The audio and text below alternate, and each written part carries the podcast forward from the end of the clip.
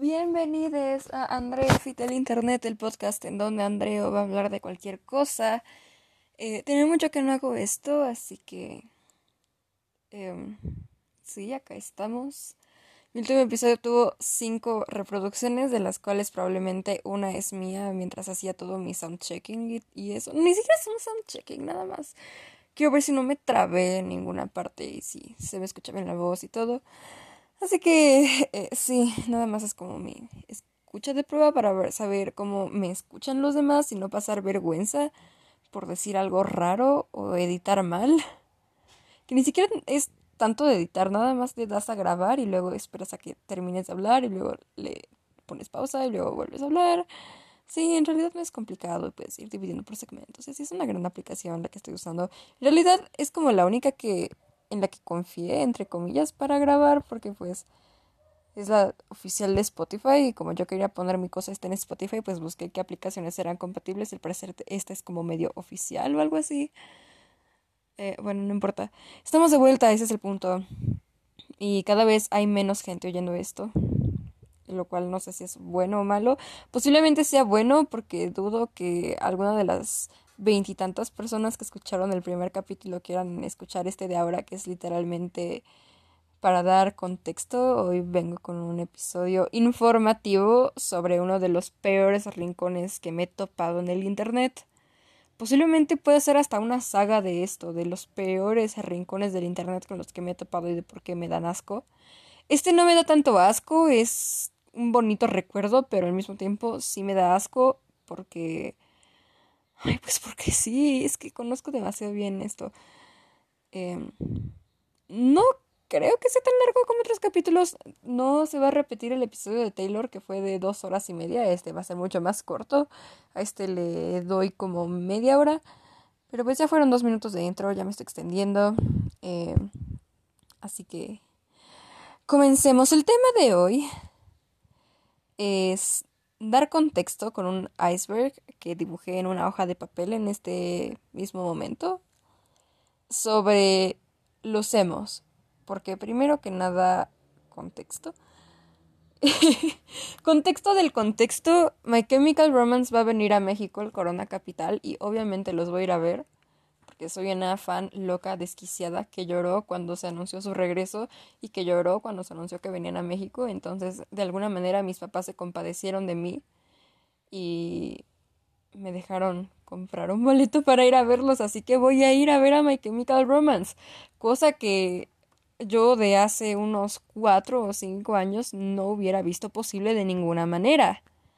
Lo cual hizo que en Twitter, obviamente el regreso de MCR, eh, se volviera un poco, pues, fuera el centro de atención. Básicamente la cultura emo, entre comillas, se volviera el centro de atención.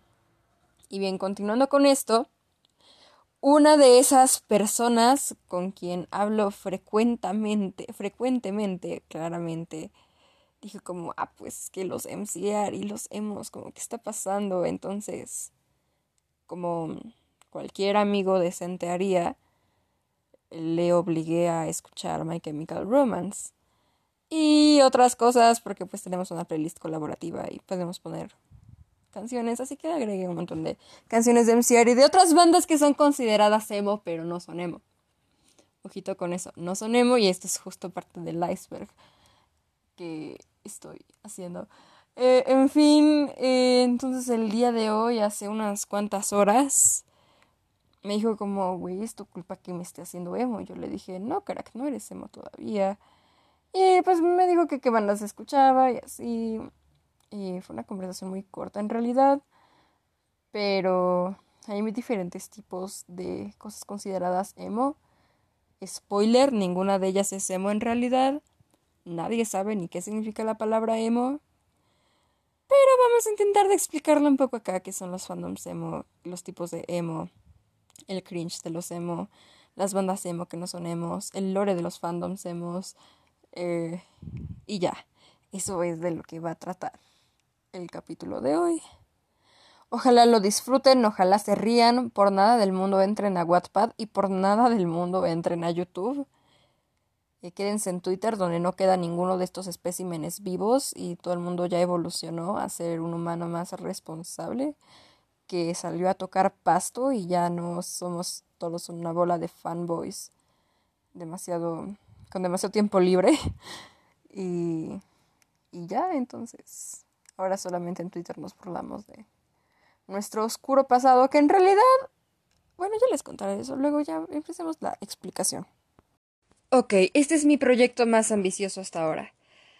Eh, son casi tres décadas de esta línea del tiempo que acabo de organizar. Es verdaderamente una locura. En Twitter luego publicaré una foto de esto porque es verdaderamente lo más ambicioso que he hecho en mi vida entera. En una hoja de mi cuaderno de matemáticas. Pero está bien. Eh, comencemos por lo primero. ¿De dónde sale el género emo? ¿De dónde salen los emos? ¿Cuál fue el origen? ¿Por qué es la música así? Y verán, nuestra historia comienza en la década de los noventas. Y pues el subgénero, porque, bueno, no subgénero. Dentro de las grandes tribus urbanas de la época se encontraban los punks, y claro que los punks hacen rock punk. Pero en algún momento de los noventas alguien decidió, por alguna razón, que teníamos que darle la vuelta al, al género punk. Y si bien no cambiar por completo todo el género musical punk y toda la escena punk, teníamos que hacerlo de cierta manera un poco más pop. Entonces nuestra historia comienza en los noventas con el pop punk. Ya no es rock punk, ahora es pop punk. Y entonces tenemos ya dos partes. Tenemos el, el punk, el punk normal, y el pop punk, género musical que creo que es lo más vital para todo este drama que acabo de armarme, es que es una locura. Y pues bueno, tenemos el pop punk, ¿no? Eh, no, no sé en qué año específico estamos, pero estamos como a fin entre finales y mediados de los noventas. Y aquí es como bandas como Green Day o The Offspring, por ejemplo, que son probablemente las dos más mainstream que no son consideradas emo, a menos que seas la Rosa de Guadalupe, no están consideradas emo. Comenzaron a alejarse más del sonido punk y pues empezaron a poner de moda el género pop punk. Pero aquí creo que hay una banda que es extremadamente clave para saber por qué demonios los emos son tan populares y por qué demonios causó tanto revuelo que My Chemical Romance está en México. Y esta banda es Blink 182. Güey, sin estos, sin, sin estos señores probablemente nadie tendría ni idea de, de qué está ocurriendo. Pero bueno, una vez que se hacen populares y que empiezan a crearse, porque eso, se crean, festivales directamente del género pop punk una vez que se hace mundialmente famoso. Otro que va a ser extremadamente clave va a ser el Warped Tour. Aprendanse el nombre, el Warped Tour. Es demasiado importante para todo este lore de fandoms, de bandas, todo lo que quieran. Entonces aquí estamos en el Warped Tour, ¿ok? Entonces, ¿qué aprendimos? Que el género musical asociado con los emos inicia en los noventas, la banda referente en dentro de los noventas es Blink-182 y se crea el Warped Tour, que va a ser un tour que va a atraer a todas las bandas emos, bueno, no a bandas emos, a todas las bandas de pop punk y va a ser el medio de llegar a la fama de muchas bandas que conocemos hoy en día y me llega una notificación de Facebook. Ignoren el ruido del teléfono porque si grabo con el teléfono no tengo micrófono. No hay presupuesto. Sí. Ahora, hay una diferencia muy importante entre el punk y el pop punk. El punk es una música que va acompañada de la tribu urbana y como sabemos los punks son normalmente anarquistas y expresan muchas inconformidades referentes a la sociedad en sus canciones. Por eso es que la música fue una fuente de expresión tan importante, al igual que su aspecto, etc. El pop punk nada más es como un subgénero de música dentro del área alternativa. Sí, no tiene nada que ver con el punk en el sentido en el que la mayoría no son tan expresivos de su necesidad de cambiar el sistema social, económico y la manera en la que vemos el mundo, pero simplemente están aquí por diversión, por música. Por eso es que se le, agrega, se le agrega la parte pop. Porque no son punk como tal, están más del lado mainstream, son un poco más pop. Eso, es pop. Y pues en general, o sea, no es, no es que sienta esto, es que es la verdad. En general el pop punk está más reflejada como tus sentimientos y tus pensamientos. ¿Entienden? Es como Ok, si yo escribo algo, si pensando para desahogarme y lo vuelvo canción, pero sobre cómo me siento, cómo estoy, o sobre algo que yo personalmente viví, y le agrego un riff de guitarra chingón y unas vocales de un señor como de 30 años que aparentemente está muriendo porque la mayoría de sus vocals son de a base de lamentos, va a ser pop punk. Y si más bien escribo sobre cómo me enoja la sociedad y lo acompaño de un riff de guitarra todavía más fregón, va a ser punk. Es una diferencia un poco mínima si lo digo en palabras, pero si escuchas una canción de alguna banda pop punk, por ejemplo All Time Low, y luego escuchas alguna banda punk, ya vas a entender de lo que hablo. Es que pienso en All Time Low porque, pues no sé, esos güeyes se me hacen demasiado pop punk, es como el sonido del pop punk en, en una banda. Pero está bien. Eh, sí. Y como les estoy diciendo, esto del pop punk, la parte pop del pop punk, es en parte lo que nos lleva a pensar que se vuelven las cosas más emocionales. Le agregas más emoción de tu parte, no tanto enojo, no tanta inconformidad, la emoción de la depresión, de la ansiedad, de los lamentos, de la tristeza. En realidad esto no es emo, o sea, ni siquiera es emo, pero culturalmente nos empezamos a referir esto como emo, emo corto de emocional, porque las letras son emocionales y pues en general difiere mucho del género punk. Entonces, aquí es donde iniciamos. Empezamos emo, ciudades, emo, Ajá, emoción. Sí, gente, no era un... No era una coincidencia que el emo y la emoción fueran muy parecidos, pero está bien ya que, ahora sí, ya que tenemos el contexto, ya que tenemos las bases sólidas y que sabemos de dónde viene la palabra emo, em, pues en general hay algunos ejemplos de bandas emo que sí se consideraban emo, emo, así, emo de verdad. Pero pues para el resto de la gente, las bandas emo son como My Chemical Romance y así. Y la verdad yo jamás he escuchado una de las bandas que sí son consideradas como emo. Emo totalmente emo, así que no estoy cualificada para hablar al respecto, así que nos vamos a ir a explicar el emo falso que la gente cree, que es el emo verdadero y que ha influenciado la cultura emo, entre comillas. Y por qué todo el mundo está emocionado, porque ven MC a México. Ok, ahora sí ya, comencemos ya. Bien, bien, bien.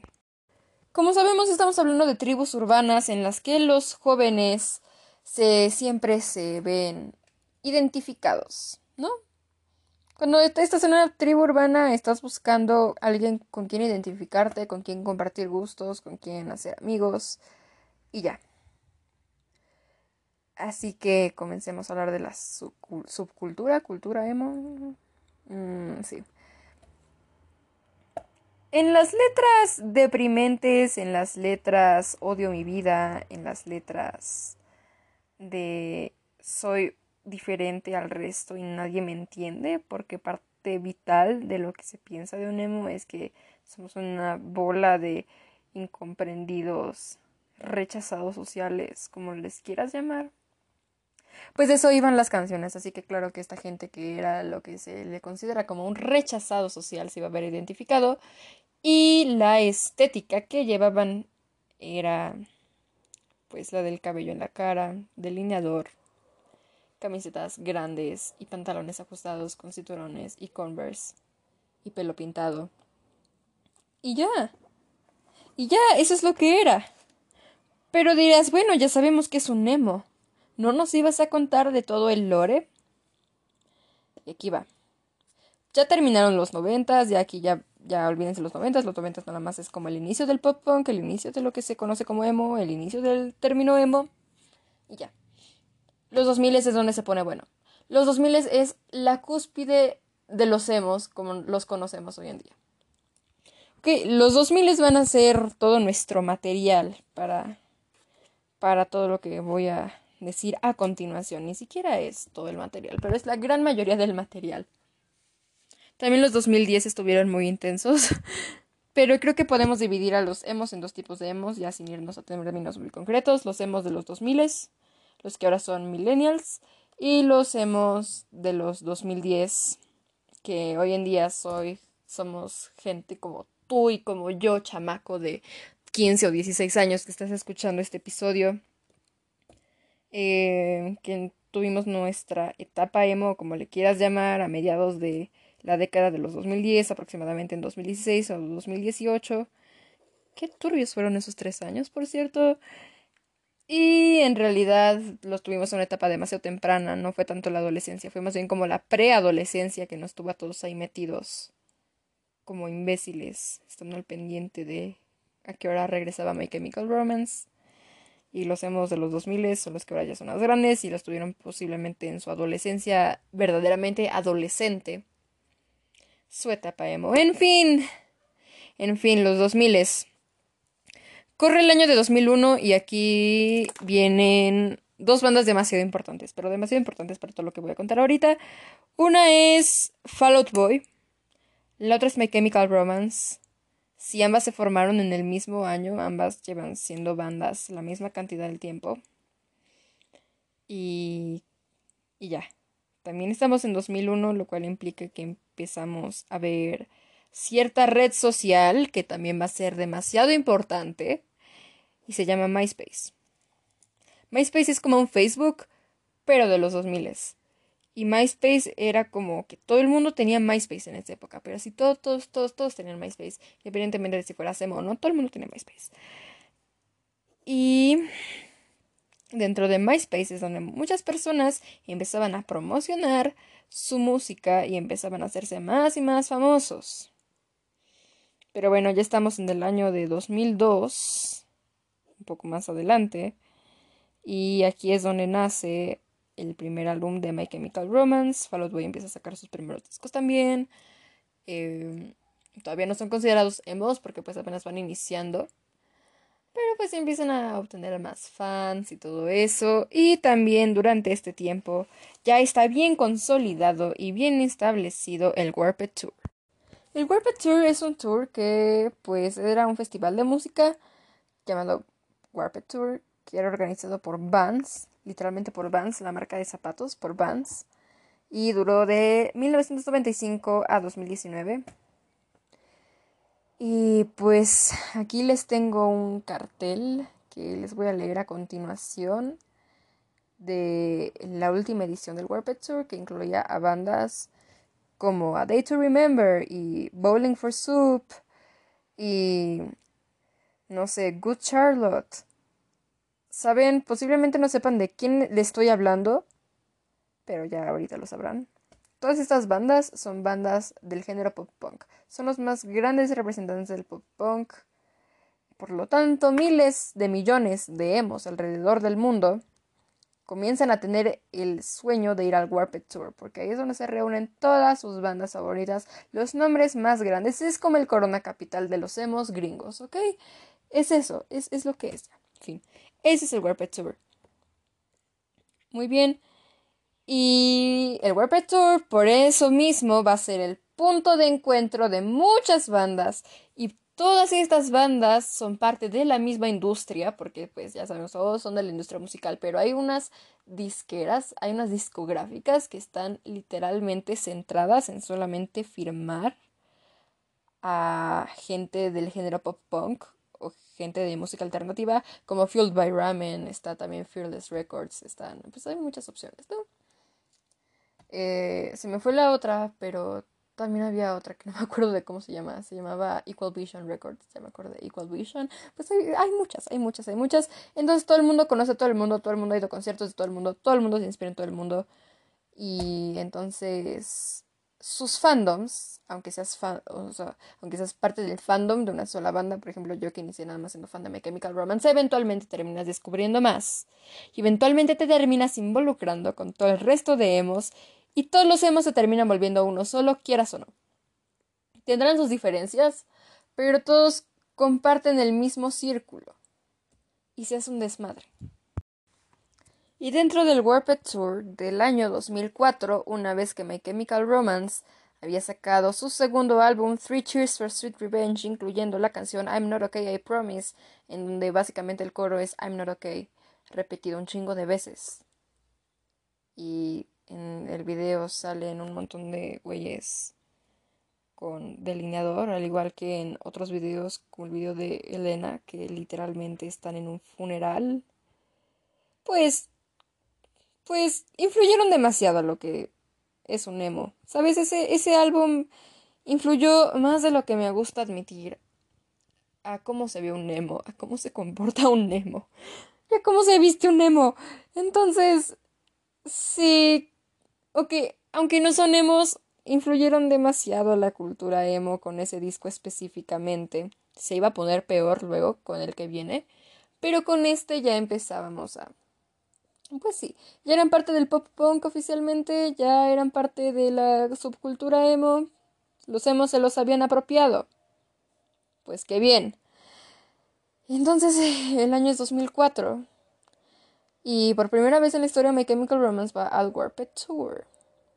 Y ahora, vamos con la parte interesante. Los fandoms. MCR ya tiene un fandom, ¿ok? Aquí ya tienen un fandom muy sólido, porque pues este segundo disco, Revenge, los catapultó a la fama. Y hay otra banda que ya tenía unos cuantos años más que ellos, ya incorporada, que también sucede que acude a este Warped Tour.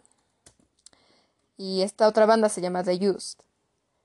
Esta otra banda que también tenía su propio fandom, bastante grande y bastante intenso. Entonces estas dos básicamente colisionan, los fandoms colisionan, todo colisiona.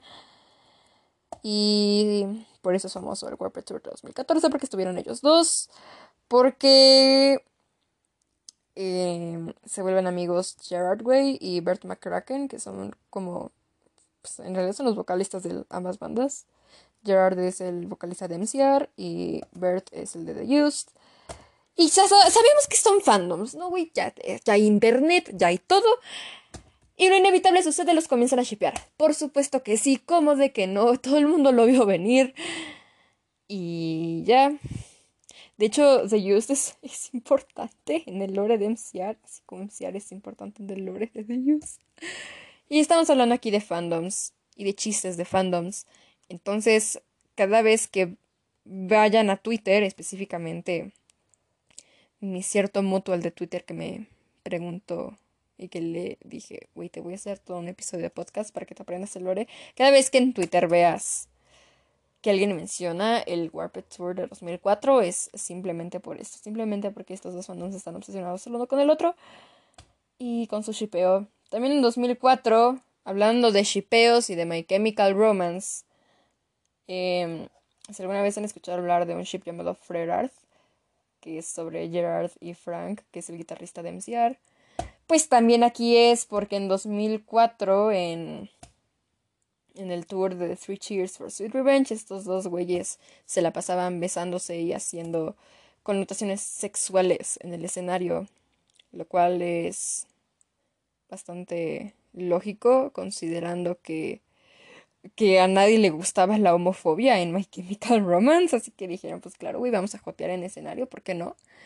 y les pareció una gran idea, pero muchos fans se lo tomaron en serio, pero demasiado en serio, y este ship es como el ship principal de todos los fandoms que voy a mencionar después, porque ya les mencioné The Use, ya les mencioné brevemente Fall Out Boy, que ahorita vamos a regresar con ellos, pero el Warped Tour del año siguiente, a más shipeos todavía, porque se pone peor, y todo esto, de verdad es un desmadre, güey, es un desmadre, ni siquiera sé qué estoy haciendo, o sea, tengo una línea del tiempo y ni siquiera eso me está ayudando, es un verdadero desmadre.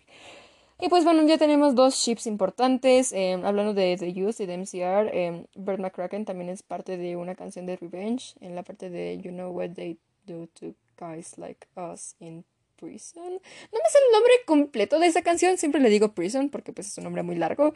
Pero al final hay una parte en la que alguien se ríe y supuestamente es este güey. Porque pues eran amigos. Y ya. Eso es todo, creo que es todo por 2004. Ah, no, se me estaba olvidando en 2004.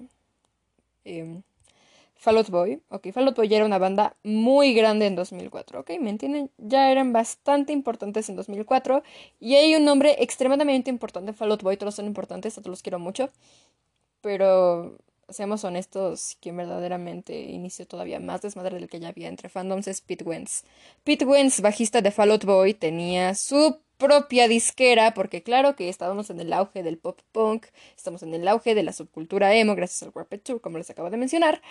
Y entonces él dice como, bueno, voy a abrir mi propia disquera para ir, em, pues, firmando gente, ¿no? Como para ir firmando gente, para hacerlos más grandes. Yo ya tengo una plataforma grande, pues, ¿por qué no, verdad? Va a ser una gran idea, ¿verdad? Y resulta que en MySpace, recuerdan que les mencioné MySpace y que todo el mundo se se hacía por MySpace, hay cierta banda que es fanática de Fall Out Boy, pero así fanática, fanática, que se pone en contacto, en contacto con Pete Wentz y les dice como, oigan, nos gusta mucho su música, no sé qué, y luego Pete les responde, les dice como, ah, pues claro, está bien, los firmo. Y les voy a dejar en suspenso, hagan sus apuestas de quiénes son.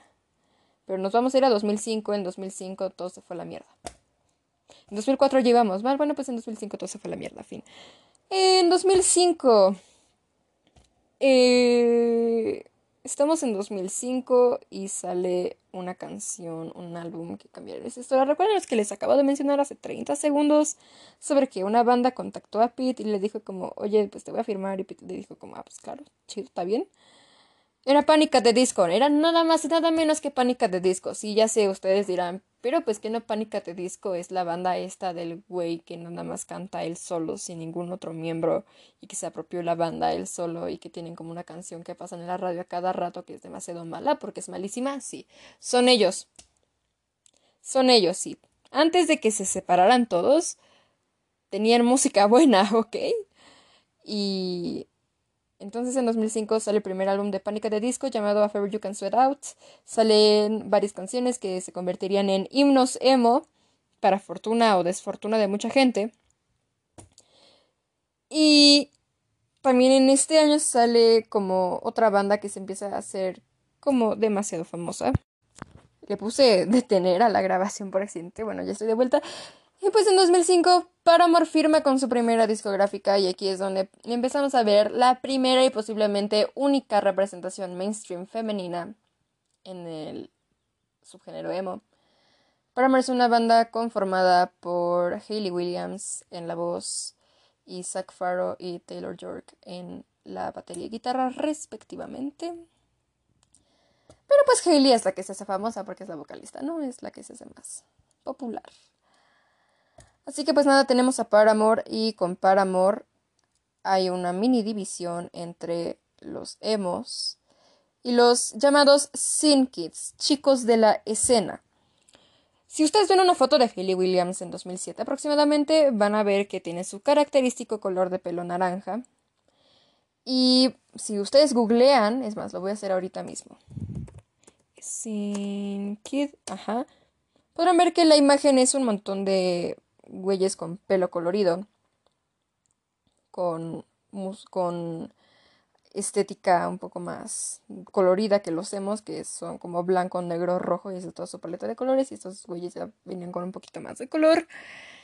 Y pues en parte toman mucho estilo de referencia de Hailey de Paramore, así que aquí tenemos algo importante. Es, ya sabemos que otra, que otra banda influyó demasiado a cómo vemos a los emos, pues en cuanto al estilo yo digo que Paramore y son definitivamente los más relevantes. Y adivina quiénes vienen al Corona Capital este año. Efectivamente, Paramore y Chemical Romance, así que ahí lo tienen, ahí es donde sale toda la locura emo del Corona Capital de este año.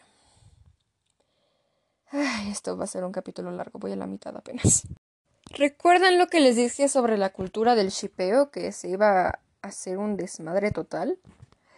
Bueno, pues en 2005, una vez que Fall Out Boy ya había sacado su canción Sugar We're Going Down y que My Chemical Romance ya era como la banda del momento, eh, los invitan a los dos, lógicamente, al Warped Tour. Sí, aquí vamos de nuevo. Y la verdad no, no sé bien de dónde salió esto, pero cuenta la leyenda de que un día desaparecieron Pete Wentz, bajista de MCR, y Mikey Way. No, Pete Wentz, bajista de Fall Out Boy, y Mikey Way de MCR, y desaparecieron y los volvió a ver nunca. Y luego regresaron, y como que sospechosamente Pete le empezó a escribir canciones a él. Entonces, claramente todo el mundo dijo, ah, pues claro, ya sabemos qué está ocurriendo. Y este es posiblemente uno de los ships más populares en Twitter del que todo el mundo se burla recurrentemente. De hecho, hay un video en algún lugar del internet como de 2014 o algo así, ya me han pasado como 10 años. Creo que no sé si está sacado de contexto o qué pedo, pero también es un meme popular entre los fandoms porque estamos hablando de la cultura de los memes aquí. Ya vamos a empezar con todos los memes y todo el lore así de bien bien de Pete diciendo que todas las canciones que le escribe son a Mikey, una mamada así, no me acuerdo bien. Pero pues eso ya existe, está por ahí en el internet. Y nada, esa es la relevancia en realidad del Warped Tour de 2005, además de que empezaron a invitar a bandas que no estaban tan asociadas con el género emo, porque a pesar de que es pop punk, pues le daban como prioridad a los del Warped Tour a pues a los emos, ¿no? Entonces invitan a Avenged Sevenfold, que no es tan top pop punk, ellos son más como post-hardcore, que también es como otra parte. Ya tenemos a los emos, tenemos a los Sin Kids. Ahora vamos a los güeyes que están obsesionados con el post-hardcore, metalcore o como le quieras decir, una música ya no es tan popera, ya es un poco más rockera, más fuerte. Pues ahí tienen a Avenged Sevenfold. Y también tenemos por acá a The Offspring, que es relevante porque, pues, como les dije hace unos minutos, fueron de los primeros que se distanciaron del punk y, le iniciaron al pop punk. Entonces, pues nada. Por esto es recordada la edición del Warped Tour 2005, porque pues acá ya empezamos a ver más divisiones. Empezamos con emos, ahora ya tenemos Sin Kids y ahora ya tenemos metaleros, hardcoreeros, no sé cómo denominarles, pero también es un género como muy específico de, de bandas y de fans. Muy bien. Eso es básicamente lo que ocurrió en 2005. Sale Pánica de Discos, sale Paramore, pasa el Warped Tour. Nos incorporamos a otro subgénero más de emos. El 2005 fue una época muy interesante. 2006 se pone todavía peor el asunto de que todo se va a la mierda. Sale el álbum que posiblemente definiría el sonido emo, el álbum que caracteriza a My Chemical Romance aquí hasta el día en que todos nos moramos. Sale de Black Parade. Nací yo también y no sé qué diga eso sobre mí. no, no es cierto. Pues nada, sale de Black Parade y con The Black Parade MCR tiene un concepto demasiado cabrón sobre lo que es la muerte, ¿no?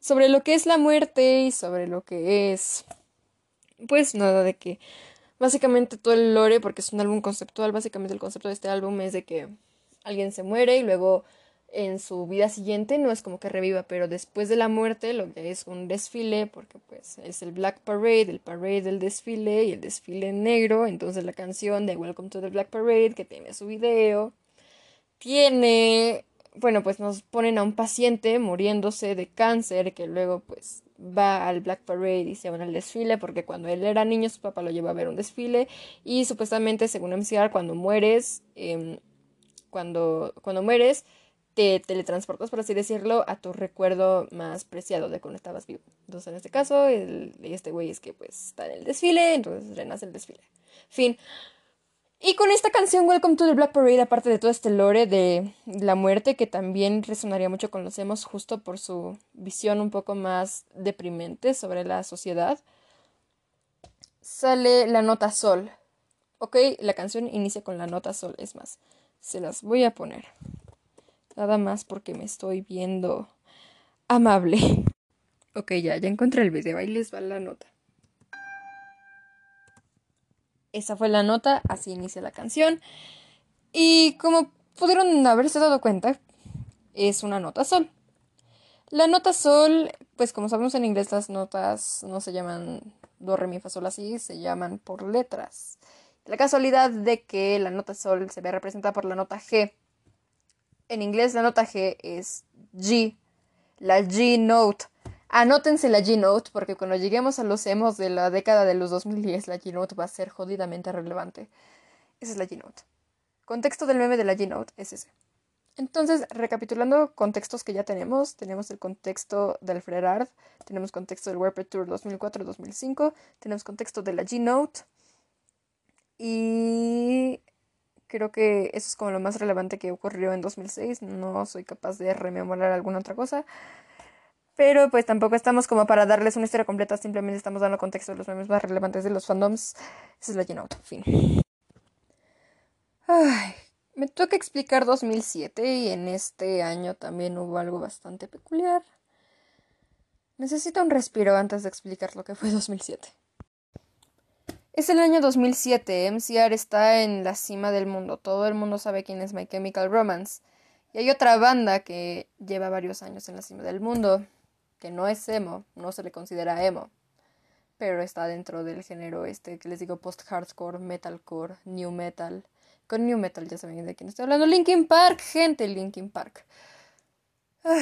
Linkin Park tiene una serie de giras llamadas Project Revolution, normalmente abreviadas en Twitter como ProRev.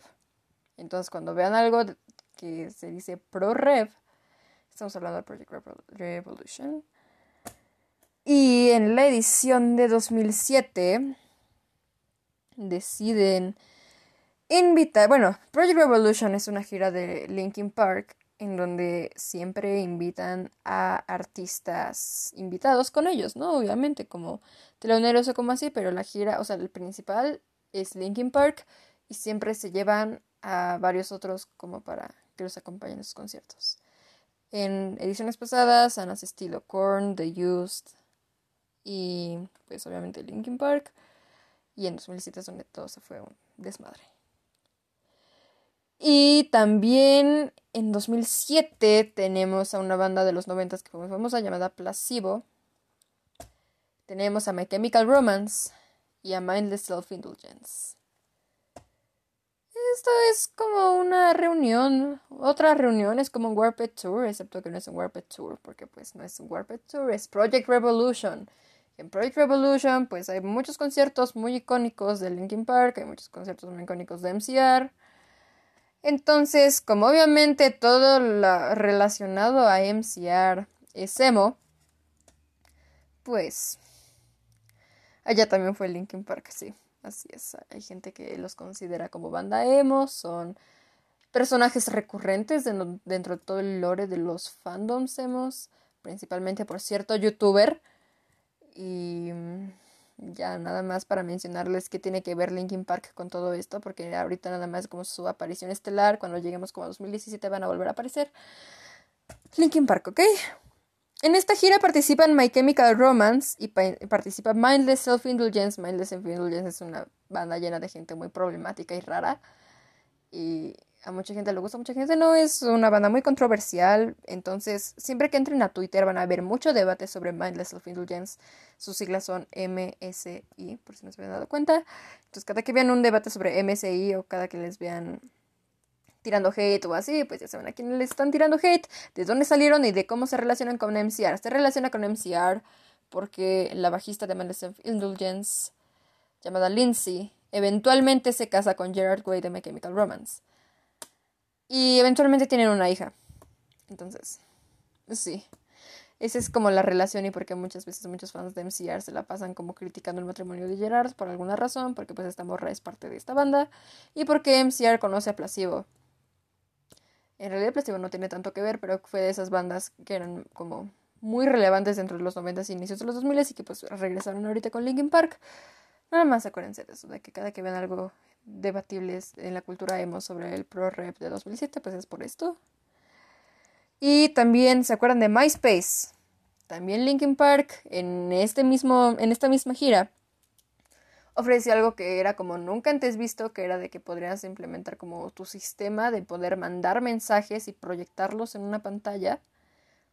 Eh, entonces podías decir lo que tú quisieras, enviabas un SMS y se publicaba en una pantalla toda la arena podía ver lo que estabas pensando.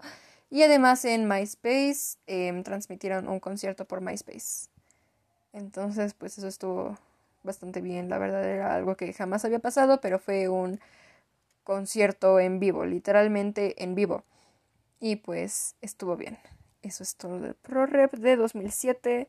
En 2007 sale eh, Business, que es la canción más famosa de Paramore hasta ese entonces. Y hablando de Paramore, y hablando de cosas darks, MCR, ok, regresando a MCR porque es imposible escapar de My Chemical Romance, vamos a otra parte muy importante, muy famosa en todos los fandoms hemos. Y este es un gran efecto mariposa, ok. Eh, todo el mundo sabe que existe fanfiction, ¿no? Pues el fanfiction es una parte recurrente de los fandoms. Hay una niña que es muy fangirl, que le gusta escribir fanfiction y que le gustan los vampiros. MCR tenía toda esta estética de soy un vampiro y tal. Bueno, no tenía esa estética, pero todo el mundo pensaba que la tenían. No ayuda que tengan una canción llamada Vampires Will Never Hurt You. Pero pues, ajá, se, se relaciona MCR con los vampiros, básicamente. Y esta morra tenía una obsesión con MCR, tenía un crush en Norman Gerard's Way, porque pues no la culpo. Y entonces escribe un fanfic de rayita, básicamente, en fanfiction.net, porque no existía Wattpad, no existía, no existía AO3, solo existía fanfiction.net. Escribe en fanfiction.net un fanfic de ella y Gerard Way, pero edición vampiro, Luego les cambia los nombres, lo manda a una editorial, le publican el libro, le cambia un poquito la trama y sale Crepúsculo. Sale Crepúsculo, así, de la nada. Y salen los libros de Crepúsculo que se hacen virales, hacen un super bestseller. Le agarran una película sale una saga de películas de Crepúsculo, eso todavía no pasa, eso es como hasta 2008-2009, pero vale la pena mencionarlo ya que estamos hablando de Paramore, porque en este momento Paramore saca Misery Business, que es su canción que se va a hacer como más popular, más reconocida en ese momento, y esto obviamente llega a los oídos de los ejecutivos que están planeando, em, pues la película de Crepúsculo, ¿no? Entonces va a estar, va a estar interesante lo que salga de ahí porque va a ser va a ser un drama muy interesante. Muy bien, entonces después de esto, Stephanie Meyer, autora de Crepúsculo, contacta a My Chemical Romance y les platica como, oigan, hemos, em, yo sé que son muy famosos, pero pues les voy a pagar un chingo de dinero si me hacen el soundtrack de mi película. Y MCR dijo, jaja, no. Y le dejaron ahí en la mierda. Entonces, pues dijo, muy bien, necesitamos a otra persona. Y esa otra persona, pues eventualmente fue para amor. Y sale la canción Dicos para la banda sonora de Crepúsculo, que Crepúsculo es, como sabemos, una historia de un vampiro y un hombre lobo y Kristen Stewart. Entonces, pues se hace demasiado famoso, pues es famoso el libro, se hace famosa la película, ya saben cómo es el asunto. Y entonces Paramore también se hace demasiado famoso, más de lo que ya era gracias a Crepúsculo. Y entonces esto es, bueno, primero que nada es un chiste de cómo MC mandó a la mierda a Stephanie Meyer sabiendo que ella se, inspiró en ellos para escribir Crepúsculo. Y también les parece algo bastante gracioso de que Paramore terminó siendo todavía más famoso y de que posiblemente hizo un soundtrack mejor de lo que sea que MCR fuera a ser.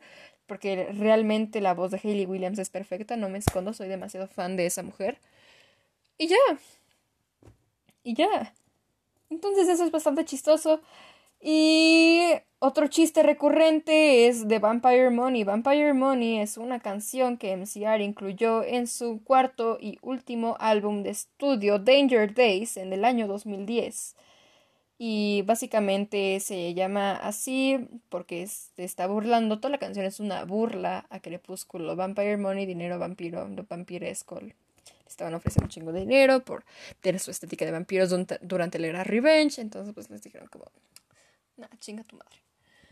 Y mandaron a chingarlos a su madre. Hablando de 2010. Ay, no, ya me brinqué a 2010. Me faltó 2009. 2009, ¿recuerdan a Fall Out Boy?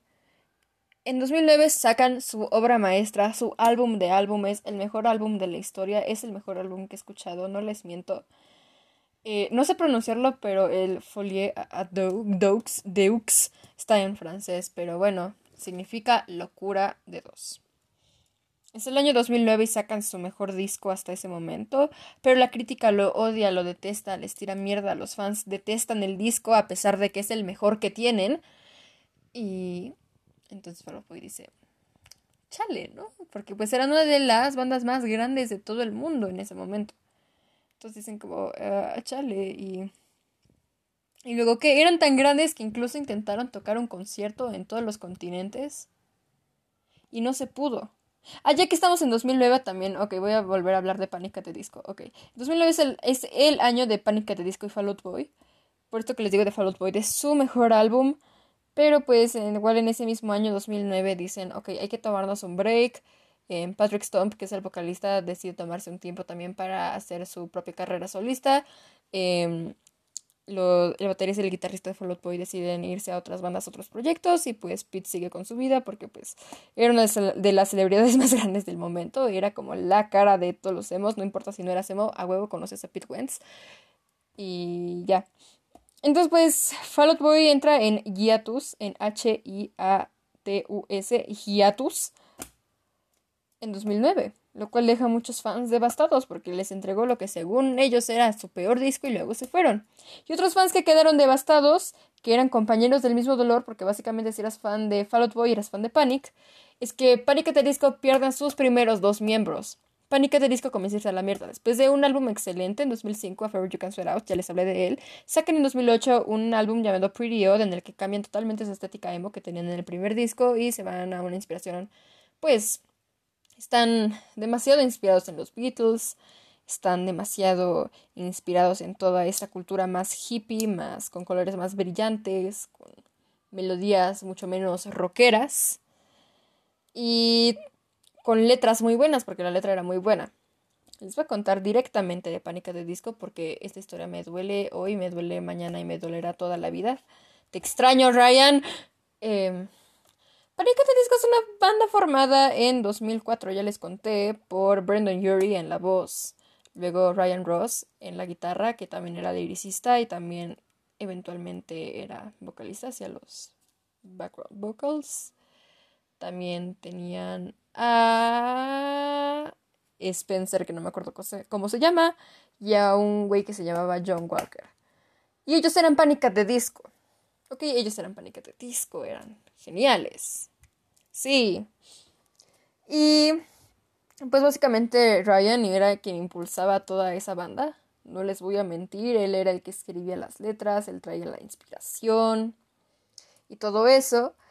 Y también estaba muy de moda el delineador en esta época, el delineador.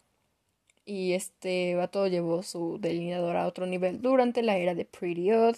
También durante Fever You Can Sort Out, pero en Pretty Odd, que es el nombre de su segundo disco, este que les digo en 2008, pues ese fue otro nivel.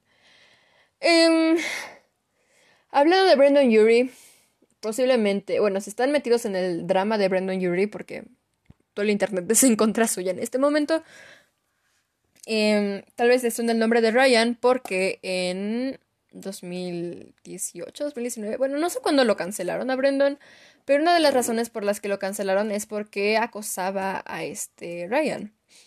Y antes de que supiéramos de que todo su jotería en el, en el escenario fuera acoso, en realidad, todo el mundo los shipeaba.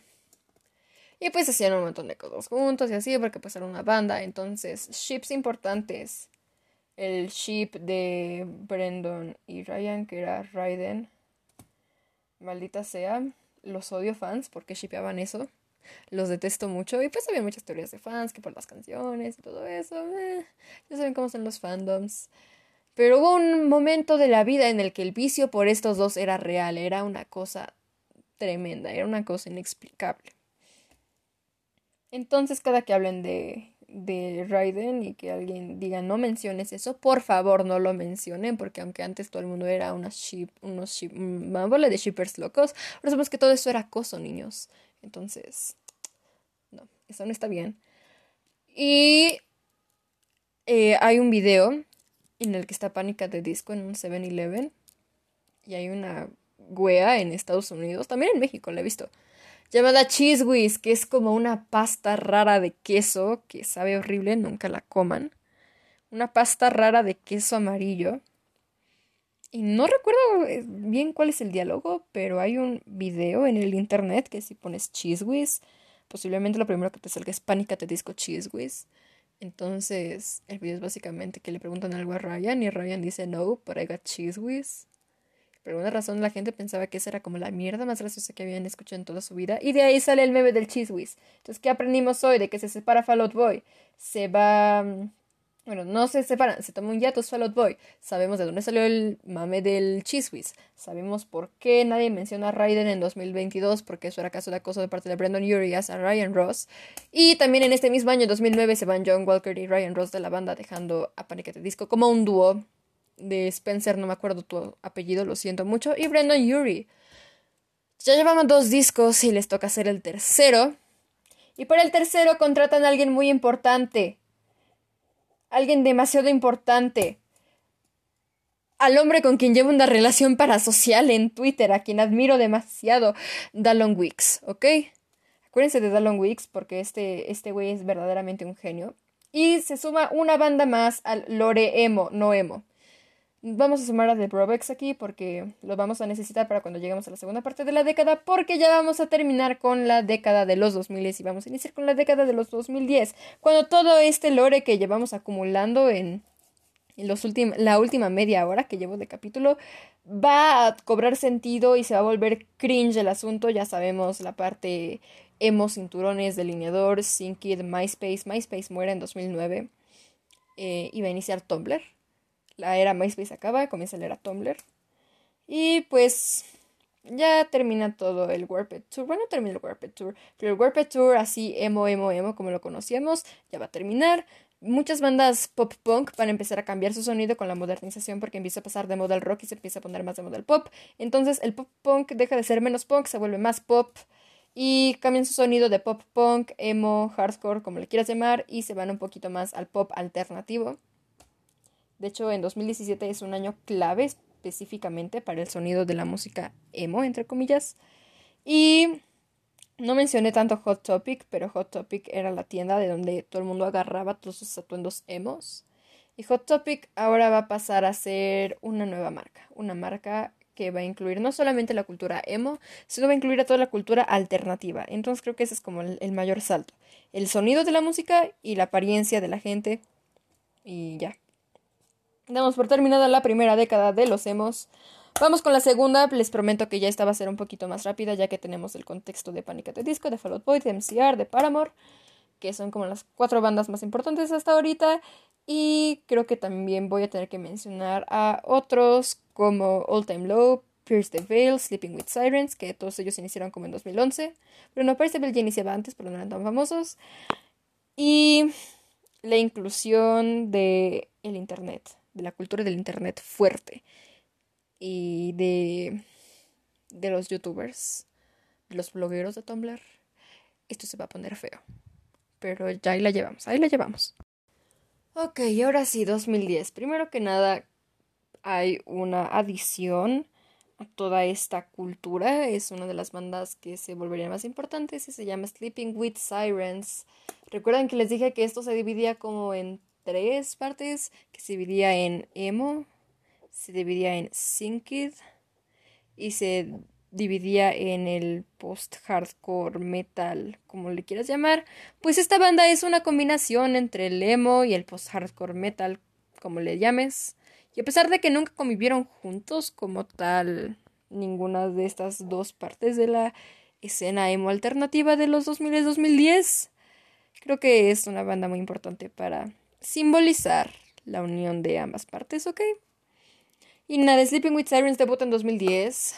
En 2010 sale el último disco de My Chemical Romance, que implica un cambio en su sonido bastante fuerte, un cambio en su estética bastante fuerte, que era como muy oscura, y en este disco Danger Days es personalmente mi estética favorita que haya tenido My Chemical Romance en toda su vida. Pues es como una explosión de color, tiene lore, está inspirado en un comic book. Bueno, no, el comic book viene acompañado del álbum, el cómic lo hizo Gerard Way. Ah, se me pasó a mencionarles, ok. Entre en la gira de The Black Parade, entre el año 2007 y 2008, Gerard Way de My Chemical Romance escribe un cómic llamado The Umbrella Academy. Y este cómic unos años más tarde se haría una de las mayores series de Netflix con uno de los fandoms más castrosos que tienen las series de Netflix. Y pues cuando lleguemos a 2019, que fue un año muy importante para la cultura emo, eh, ya les explicaré un poquito más de por qué es tan relevante el nombre de academia y todo esto. Sí, muy bien. 2010, MCR tiene su último disco, aparece Sleeping with Sirens. Y Fall Out Boy está en descanso. Pánica de Disco está haciendo su siguiente disco, que es eh, mi segundo favorito de ellos posiblemente, llamado Vices and Virtues. Y siguiendo con la cancelación de Brandon Yuri, pues también vamos a conocer por qué Dallon Weeks es tan importante en la cancelación de Brandon Yuri.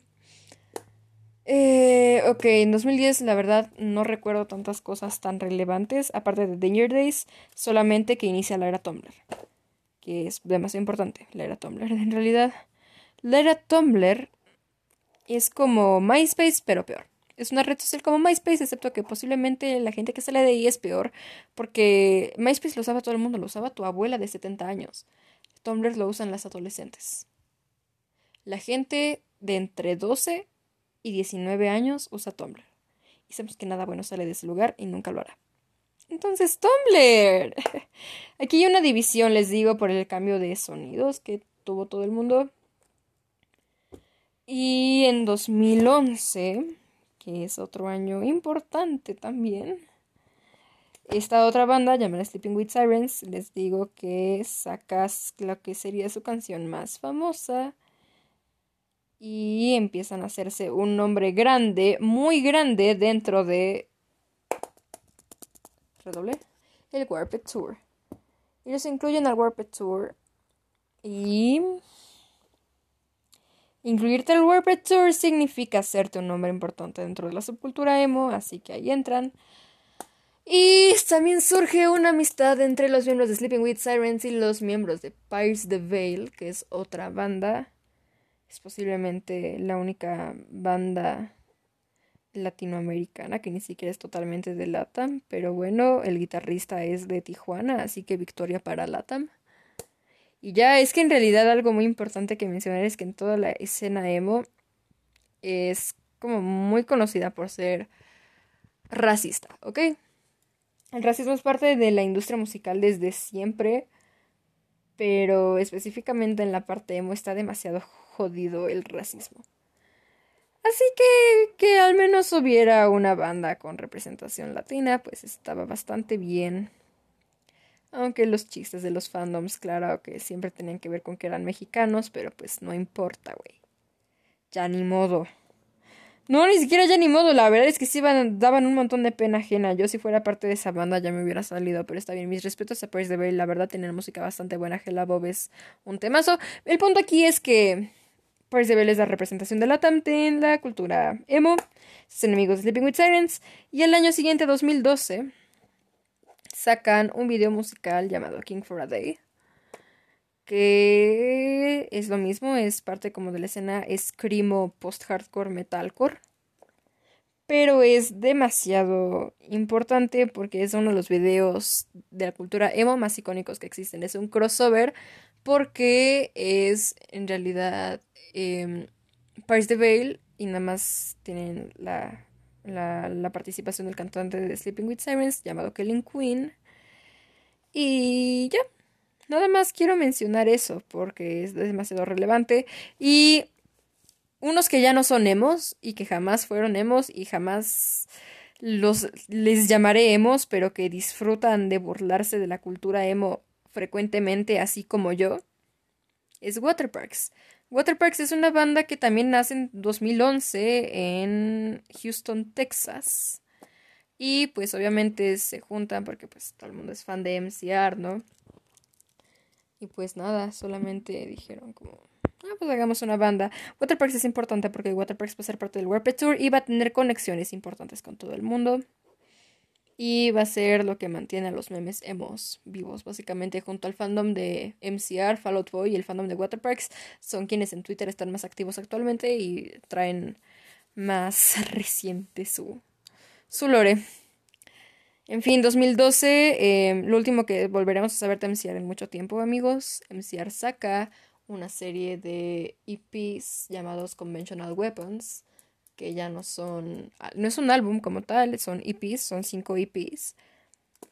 Y son es lo último que hacen antes de separarse. Pero para eso esperemos a 2013, porque 2012 sí fue un año muy importante, pero 2013 es un año clave, es posiblemente el año más clave de toda la década del 2010. 2013, estamos en febrero de 2013, el año es febrero de 2013. Y Fall Boy, quien llevaba cuatro años en Yatus, anuncia su regreso con un sonido extremadamente pop que nadie nunca había escuchado antes, porque se lanzan una canción que luego sería parte del soundtrack de la película de Percy Jackson. Y sacan un álbum llamado em, Save Rock and Roll, que es un álbum em, pues con Lore también. Ya sabemos que los álbumes conceptuales son de las cosas favoritas de toda esta gente, como nos pudimos haber dado cuenta. Y le hacen una serie de videos musicales que luego recopilan en un solo video larguísimo, como de 45 minutos, llamado The Young Blood Chronicles. Em, está bastante sangriento, es un poco gore, pero véanlo. Me agrada, es mi álbum, es mi segundo álbum favorito de Fall Out Boy. Y tiene colaboraciones con artistas importantes, el más destacado obviamente Elton John al final, que de hecho hace el papel de Dios en, su, en sus videos. En 2013, después de que sale Vices and Virtues, el álbum de Panic! Disco. Bueno, es que Vices and Virtues sale en 2011, con la participación de Dallon Weeks, que pues Dallon antes estaba en una banda llamada The Brobex. Y esto es también importante porque Dallon colaboró muchísimo con ese álbum y es básicamente lo que hizo que ese álbum es lo bueno que es. Y Brandon jamás le dio crédito, o sea, le dio crédito, pero no lo acreditó como tal. Siempre eran como sus canciones, era su banda, y así, ¿no? Entonces, en 2013 oficialmente anuncian a Dallon como miembro de gira de Panic at Disco, después de que Spencer se larga y manda a Brandon a la mierda. Entonces, básicamente se queda Brandon solito con Dallon como miembro de gira. Y entonces dicen como, ok, está bien, eh, aquí empiezan a tener muchos pleitos en Pánica de Disco. Y. ¿Qué? Y pues sí, la verdad es que no me gusta mucho el disco que sacaron en 2013, ni me acuerdo cómo se llama. Es Too Weird to Live. Too. Era too, too Rare to Live, algo así. Era. A ver, lo, lo busco. Too Weird to Live, Too Rare to Die. Ni siquiera lo tuve que buscar. Muy bien. Ese disco, pues, lo hizo básicamente Brandon solito. Luego se larga Spencer de la banda, lo dejan con talón, entonces, pues, nada más. Él tenía unas canciones en The Brobex, como les digo anteriormente, que luego usaron para este disco de Panic, que salió en 2013, que está. Son como canciones recicladas de The Brobex, ¿no? Y muchas. Una muy importante es Far Too Young to Die, que es una canción bastante buena. Y ya, entonces dentro del fandom bueno, ni siquiera del fandom de Panic! at Disco. Dentro del fandom de haters de Panic! at Disco, es muy recurrente la mención de este álbum. Entonces, cuando vean en Twitter pleitos sobre de quién es la autoría de las canciones de Panic! at Disco y de cómo en realidad le, le pertenecen a Dallon y no a Brandon, aunque a pesar de todo esto, Brandon se, se quedó con el crédito todo el tiempo, pues ya saben de qué álbum específico están hablando. Vices and Bridges. 2013. Bueno, pasa eso. Regresa Fall Out Boy. Y My Chemical Romance, un 22 de marzo de 2013, se separa. Se separa. Y hay un meme, ¿ok? Regresando a los memes de fandoms, que dice que MCR es una idea. En la nota de despedida de MCR explican que no es una banda, es una idea. Y pues ya se le quedó el nombre. Entonces era, ay, la idea, qué gracioso. Pues MCR es la idea. Es su apodo. Pues hasta llegó MCR, los extrañaré.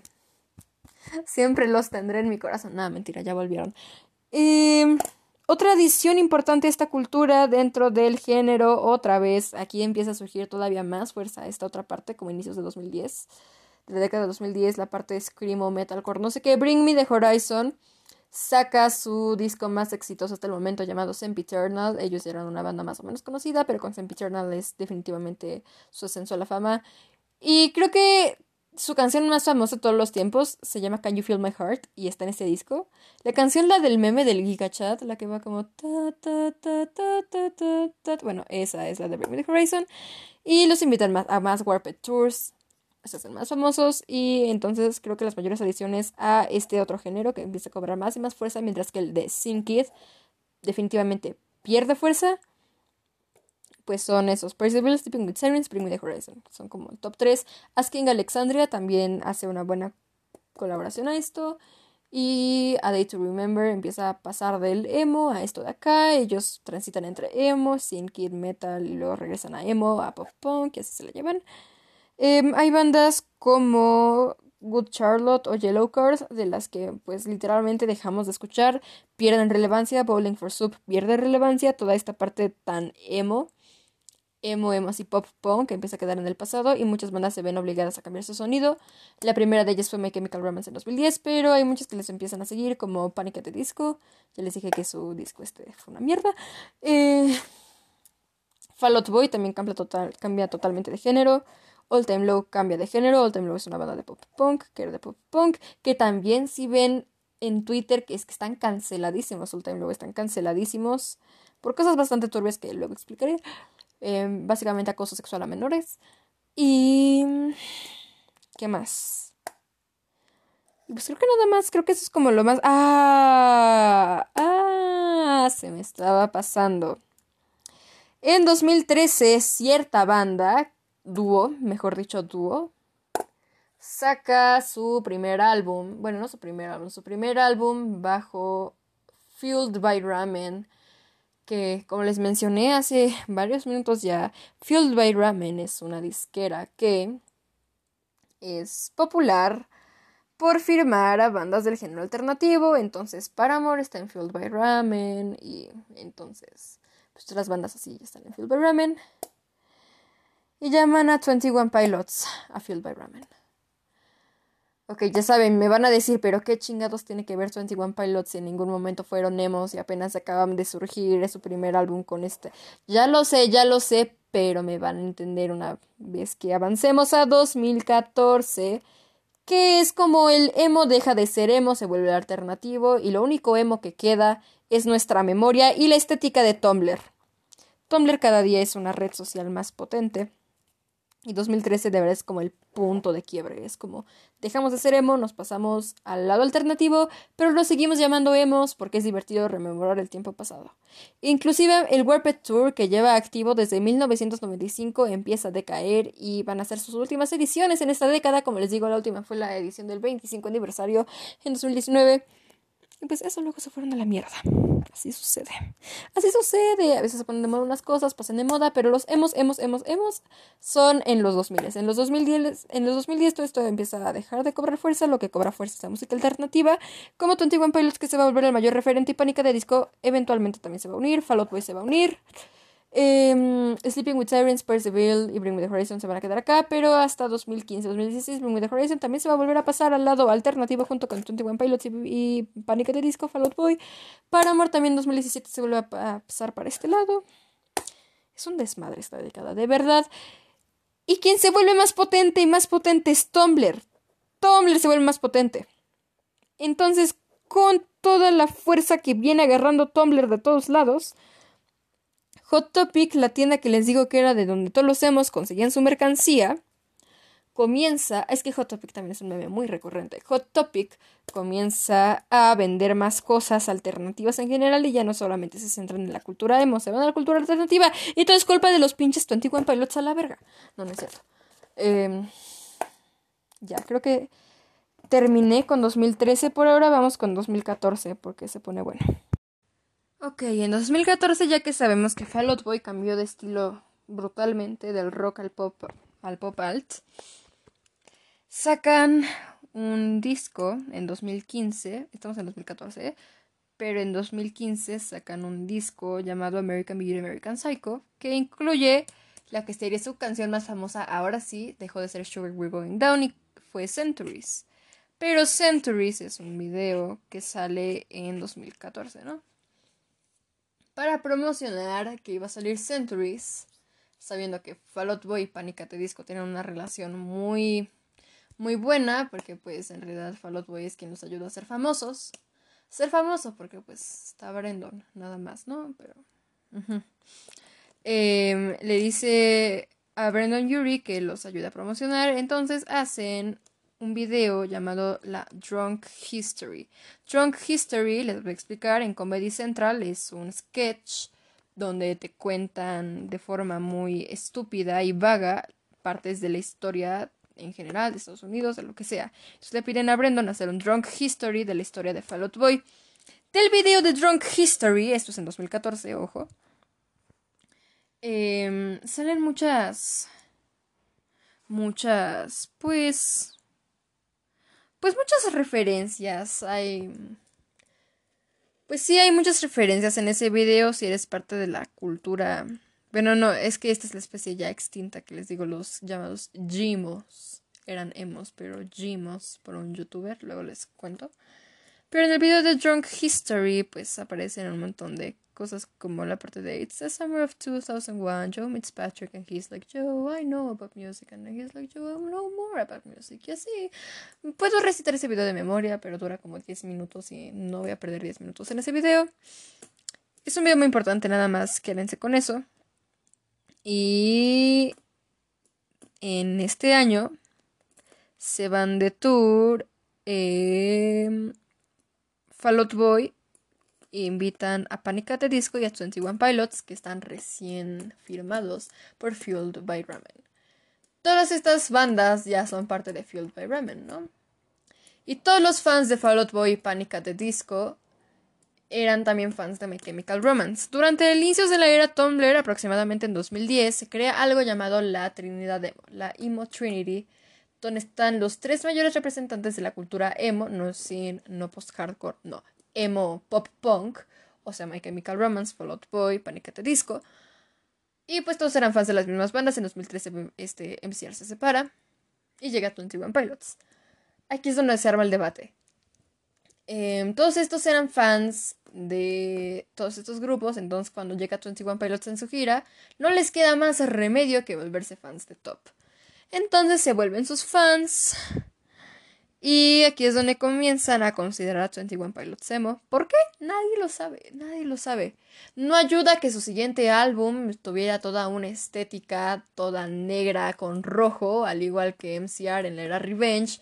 No ayuda para nada que Josh Dunn, el baterista de 21 Pilots, sea un gran fan de My Chemical Romance. No ayuda que 21 Pilots haya hecho un cover de dos canciones de MCR.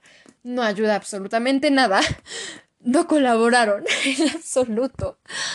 Pero pues eh, ya, sin querer queriendo, literalmente ya eran parte de toda la cultura así que pues ya ni modo. Otros que firman con Fueled by Ramen desde hace mucho, pero que empieza a cobrar todavía más relevancia son Paramore. Que de verdad es que esas cuatro bandas son como el centro de todo, son las cuatro bandas. Paramore, Fall Out Boy, Panic y MCR eh, son las bandas, gente. Si esos no existieran, no sé qué clase de historia estaríamos contando ahorita mismo. Pero está bien. Sale Paramore también con su em, nuevo disco, con su álbum homónimo, que pues se llama Paramore.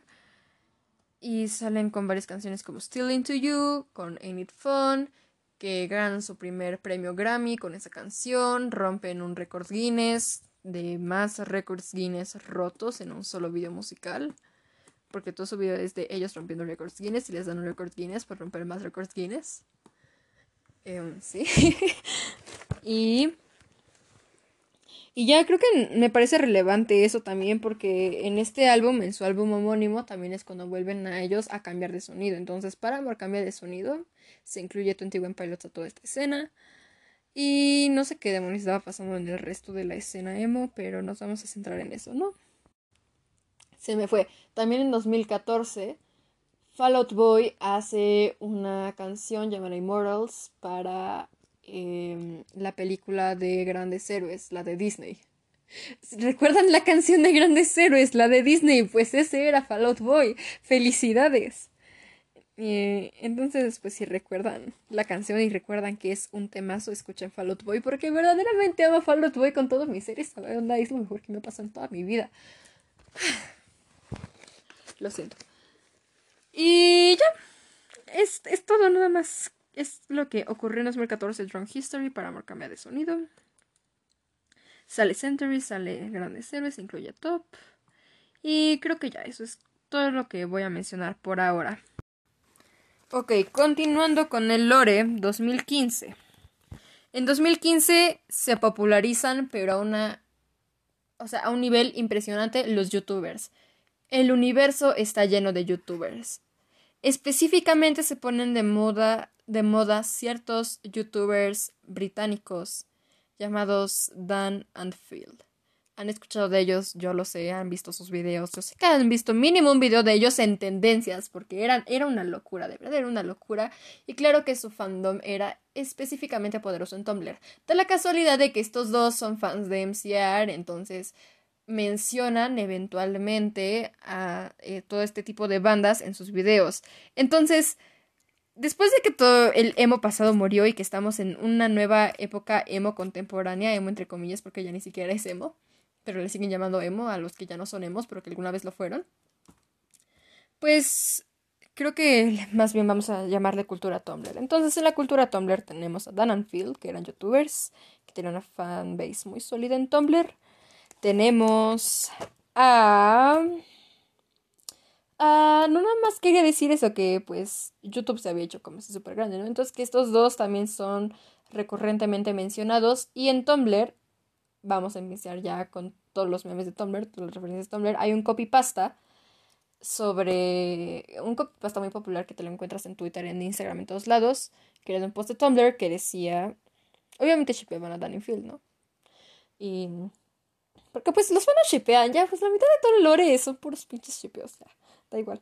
Eh, un copypasta que decía que estaba Fall Out Boy en concierto y luego salía Brendan Yuri cantando y luego era como que regresaba My Chemical Romance y luego que salen estos dos con la bandera del Pride Flag y no sé qué. Y pues es un copypasta muy común, la verdad. Y más con todo el tema del Warped Tour y así en el que todo el mundo se juntaba y que el Warped Tour ya básicamente en 2015 era como un mito, ya no existía. Pues ah, sí. Ahora, les dije que inicios de la década de los 2000 la parte emo, la parte, no, la parte post-hardcore, metalcore de los emos comenzó a tomar fuerza. En 2015, año en el que Bring Me the Horizon saca su disco That's the Spirit, que es mi personal favorito, lo lamento mucho fans de Bring Me the Horizon, pero es demasiado bueno. Eh, hace un disco que es mucho más rock pop ya se aleja mucho más del hardcore, se vuelve más eso, pop rock. Y aquí empieza a perder mucha fuerza porque uno de sus mayores representantes pues ya había mandado todo el género al carajo, básicamente.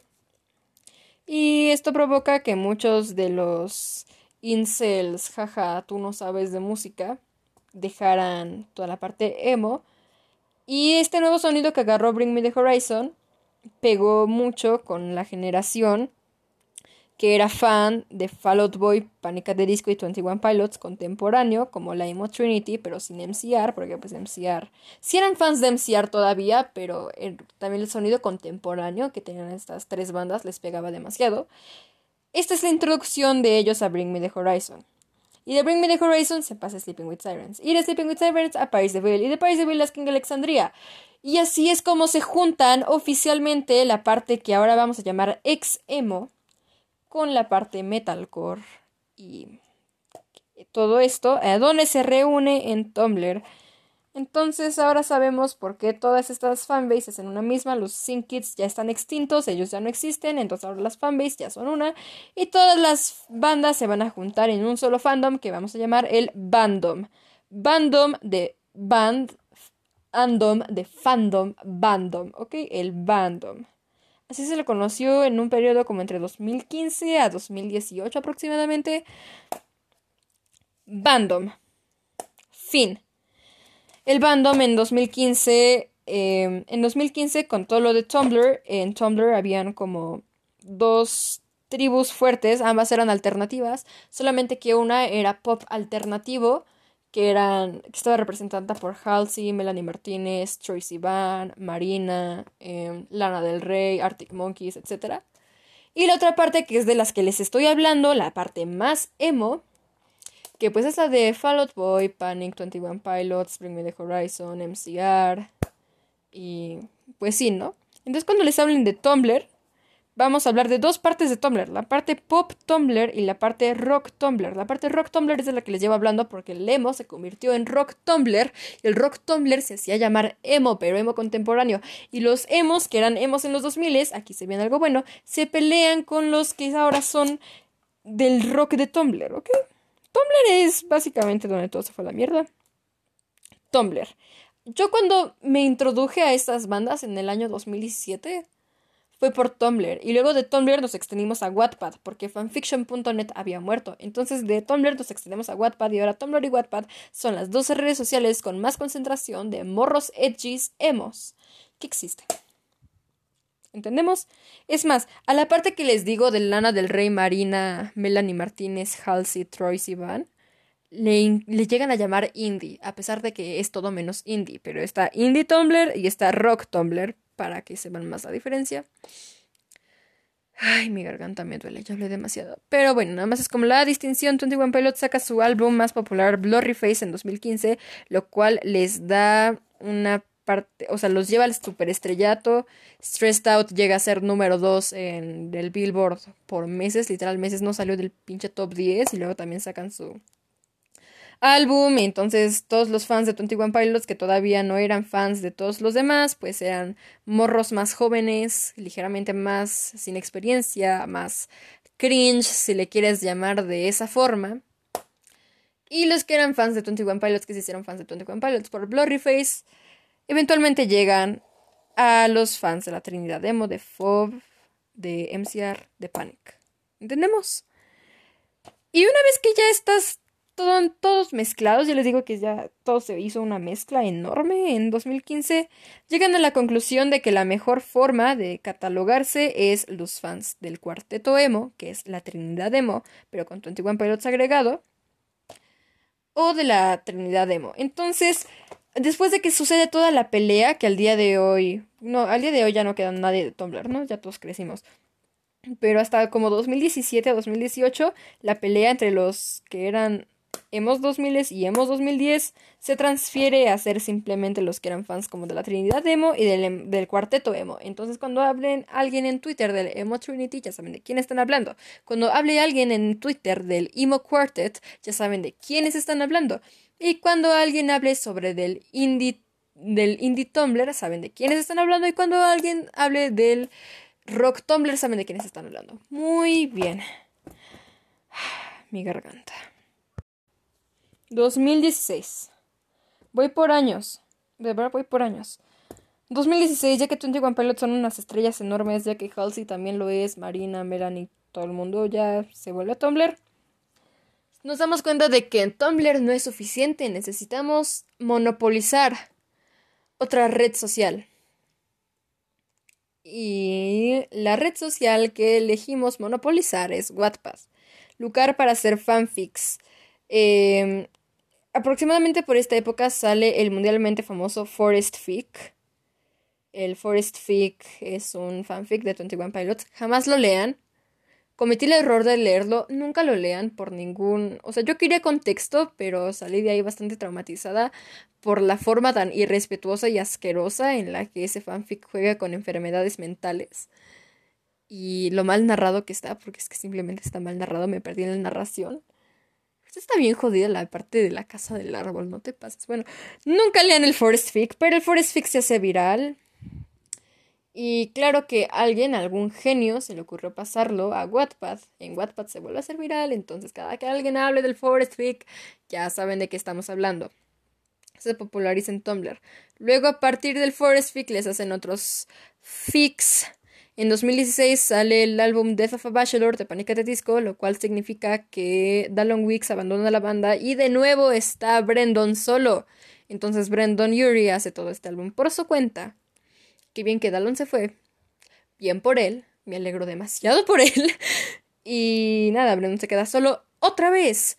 Eh, Fall Out Boy está en otro mini hiatus, aunque siguen siendo una banda, no se separan ni nada. Eh, y en 2016 sale un youtuber llamado Crank That Frank. Crank That Frank es el youtuber.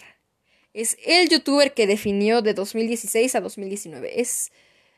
Monopolizó todo. O sea, literalmente este güey monopolizó todo Tumblr, monopolizó todo Wattpad, monopolizó todo YouTube. Todo. Y él puso de moda los videos llamados Emo Bands on Crack. Cuando decimos Emo Bands on Crack, hablamos obviamente del cuarteto emo, porque este vato era súper fan de estas cuatro bandas del emo quartet. Entonces acuérdense, Crank That Frank es alguien importante. Muy bien. Alguien muy importante, él se sabía todo el lore, así como yo me sé todo el lore y todo el lore se los acabo de contar, pues muy bien. Crank That Frank se lo sabía. Y el emo bands on crack, el on crack es un término popularizado en muchos fandoms en donde haces videos, edits de tus personajes o ídolos favoritos, siendo graciosos. Es como un fuera de contexto, solo que en vez de poner emo out of context le pusieron que estaban en drogas, porque drogas, jaja, qué chistoso burlarnos de la drogadicción. En fin. Eh, entonces este güey pone de moda los Emo Bands on Crack y le pide a sus seguidores que le manden. Entonces este señor se hace bastante famoso. Recuerdan que les dije de Linkin Park. Su banda favorita de este güey es Linkin Park. Entonces en todos sus videos menciona Linkin Park. Entonces pues Linkin Park se vuelve bastante relevante. Eh, nos vamos como a 2017. Aquí es donde empieza un poco más la decadencia de cierta manera, aunque sigue siendo cringe. Em, todo el mundo empieza a idolatrar a Brendan Yuri, quién sabe por qué chingados. En 2017 todas las bandas se van directamente al pop. Paramore saca su mejor álbum hasta la fecha que se llama After Laughter. Qué chulada de álbum. Vayan a escuchar ese disco. Por favor, se los ruego. Es buenísimo. Y otras bandas que también cambian ya absolutamente su sonido, como Old Time Low, que se hace totalmente pop. Otras bandas que cambian totalmente su sonido, como estos güeyes que se me acaban de olvidar. Estos güeyes que se me acaban de olvidar su nombre. Ah, Sleeping with Sirens. ¿Cómo se me olvidó su nombre? Ay, Sleeping with Sirens. Lo siento mucho. Lo siento mucho. Bueno, Sleeping with Sirens también cambia totalmente su sonido en 2017. Y mucha gente les empieza a tirar hits por esto. Pero a mí me gustó su disco. No es mi favorito, pero me gustó. Entonces ellos dos se van totalmente al pop. Lo cual le desagrada a mucha gente. Eh, en otras noticias, em, ¿se acuerda de Dan and Phil, que también fueron parte de la cultura Tumblr emo? Pues abandonan sus respectivos canales y en 2018 ya no los puedes encontrar básicamente en ningún lado. En 2017 sale una banda llamada I Don't Know How But They Found Me, que en realidad no es emo y ya no pertenece a emo, y lograron literalmente escaparse de toda la escena emo, bien por ellos, que es una banda formada por Dallon Weeks, ex miembro de Panic! at the Disco, y por Ryan Seaman, que es un ex miembro de Falling in Reverse. Falling in Reverse era de estas bandas que eran también importantes dentro de el lore de la parte metalcore post-hardcore, entonces pues tanto Panic como Falling in Reverse tienen vocalistas que son conocidos por ser mierdas de personas, especialmente Ronnie Radke, que terminó en la cárcel y se burlaba de la gente que estaba en la cosa que lo mandó a la cárcel y decían como, jaja, me volvieron a cancelar, güey, estabas en la cárcel. Güey, estabas en la cárcel. Pero pues en fin. Falling in Reverse no es una banda tan mala, pero I Don't Know How But The es mejor, así que vayan a escucharlos. Tiene un álbum llamado Rasmatas que salió en 2020 y los amo demasiado. Eh, sí, bueno, en 2017 es cuando sale este grupo, se disocian totalmente de sus partes emo y empieza, ahora sí, la muerte de la cultura emo. Aquí empieza la muerte de la cultura emo, porque pues dejan sus canales Dan Feel, 21 Pilots se va a Yatus, nadie vuelve a saber nada de ellos, y como que los fandoms entran en crisis porque Fall Out Boy también no ha hecho nada desde American Beauty, American Psycho, que es el disco este que les digo que es en 2015, ya estamos en 2017 y no aparecen rastros de ellos. Eh, ¿Qué más? ¿Qué más? Pues nada, también Percival no volvió a sacar ningún álbum desde 2016. Y como Bring Me the Horizon les digo que se fue totalmente al pop. También la parte post-hardcore comienza a morir. Y lo único que nos queda de esto, pues ya, son recuerdos, ¿no? Ya. 2017 yo es donde considero que toda la parte emo muere muere total y absolutamente. Y lo único, el único rincón emo del internet que nos queda es el canal de YouTube de Crank That Frank. Crank That Frank, ya les mencioné quién es. Y le cambio el nombre porque el güey tiene una fijación rara por el meme de G. No sé si recuerdan un meme de un dinosaurio que decía G, Y-E-E. -E, y pues lo usaba para todo. Y gritaba y dice como... Como G. Entonces, pues el G, como que, pues se hizo parte de su marca, su fandom se llamaba Gimo, Y-E-E-M-O. Una mezcla de G y emo. Una, entonces es como no comienza la era como memelors, de alguna forma, para decirlo de alguna manera, de la cultura emo.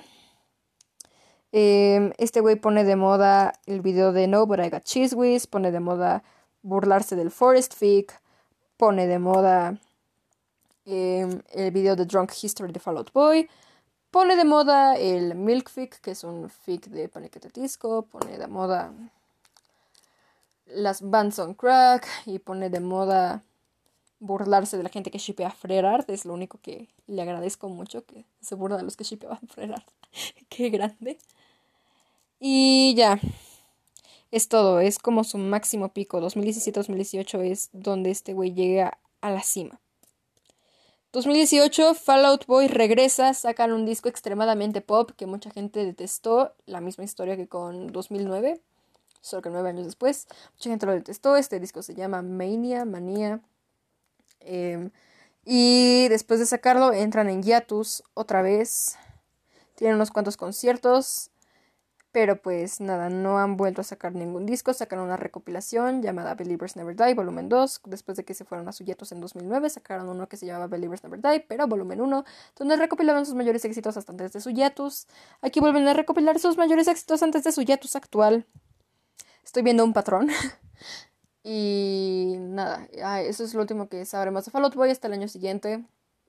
En 2018, Pánica de Disco, que ahora simplemente Brendan Yuri, saca Em, su peor álbum llamado Pray for the Wicked. Hagan su favor y no lo escuchen, es demasiado malo. Al menos a mí no me gusta nada. Y 21 Pilots regresa, eh, tiene, saca su álbum llamado Trench. Trench es un gran disco, escuchen Trench. Y eso es lo que pasa con el Limo Quartet. Empieza a decaer, simplemente empieza a decaer. Ahora, 2018. Se anuncia que The Umbrella Academy, el cómic de Gerard Way, va a regresar.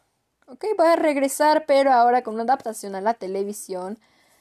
Y lo va a hacer Netflix. Entonces todo el mundo se emociona mucho porque dicen, oigan, ¿y qué tal si MCR saca algo? Pero todavía no vamos ahí. Porque Mikey Way, bajista de MCR, tiene una banda llamada Electric Century. Cuando vean que mencionan Electric Century es porque es la banda de Mikey. Eh, Frank Ayero, que es el güey de la guitarra, bueno, uno de los dos güeyes de la guitarra, eh, tiene un chingo de bandas, eh, se hizo como tres o cuatro bandas en solitario, entonces cada que vean que alguien se burle de Frank y sus miles de millones de bandas, pues es porque pues, tuvo muchas bandas, son todas bastante buenas, mi favorita es la más reciente que tiene. Eh, sí. De hecho vino a México y no lo pude ir a ver, qué triste. Pero ya voy a ver a MCR, todo me la gané. En fin. Y nada, en 2018 es cuando creo que se les deja de considerar a todos ellos parte de la Trinidad Emo. Y toda esta gente que había sido parte de la cultura Tumblr entre 2010 y 2016 comienza a crecer. En 2018 ya les deja de interesar, simplemente abandonan el fandom. 2019. Año extremadamente importante. Es el año más importante con todos los demás. Como vieron, 2017-2018 fue un, un tanto aburrido. 2019 se viene lleno de lore. Muy bien. Ok, cuando vean...